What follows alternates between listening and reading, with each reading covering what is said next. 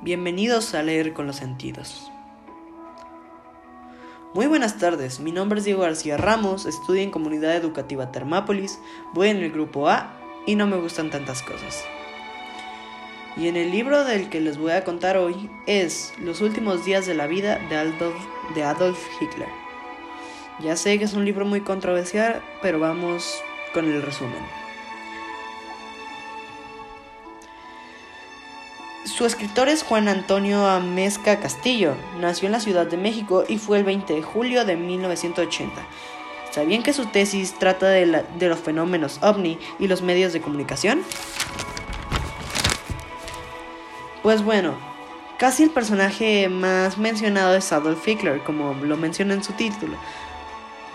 Pues bueno, creo que no puedo ahora me puedo ahorrar la parte de mencionarles el aspecto físico de la persona, eh, emocional, físico. Lo, me lo puedo ahorrar porque ya casi todo lo conocemos, entonces me lo voy a ahorrar.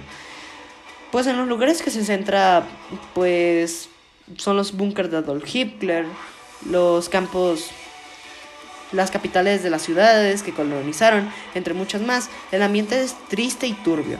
Pues bueno, como el título del libro nos dice, trata de los últimos días de la vida de Adolf Hitler cómo vivió, cómo se cómo lo trataron de matar las veces que trataron de hacer sus atentados, entre otras cosas. También cuenta cómo sobrevivió y así, cuenta más cosas. Ahora llegamos a la parte de los sentidos. Pues yo me imagino que en la ciudad eh, yo me imagino en la ciudad en ruinas o en un búnker, como en el aire muy pesado y con mucha propaganda nazi.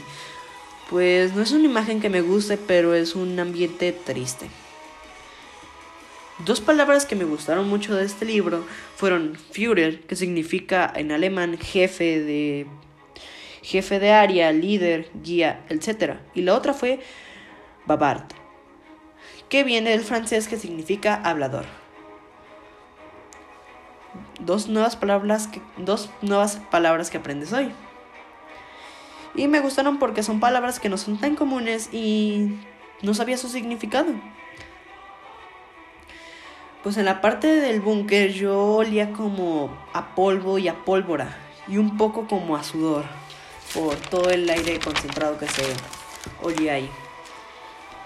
Y un momento en el que recordé que fue cuando como una feria, cuando tiraban los cohetes o los fuegos artificiales que huelen mucho a pólvora.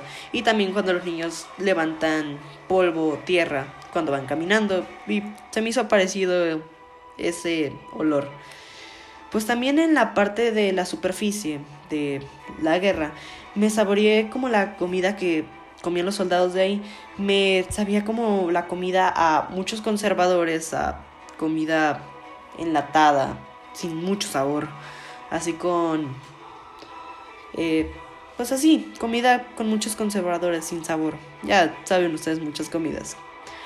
Pues como en sus últimos momentos fue como de pues...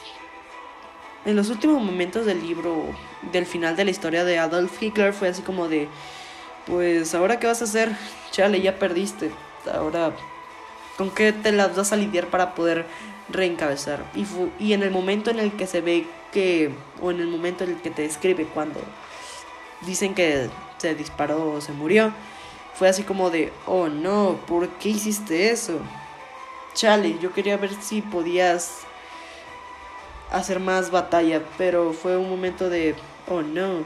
Yo me imaginé a todos sus compañeros, a los generales de ahí, suicidándose al mismo tiempo que él fue así como una escena muy dramática.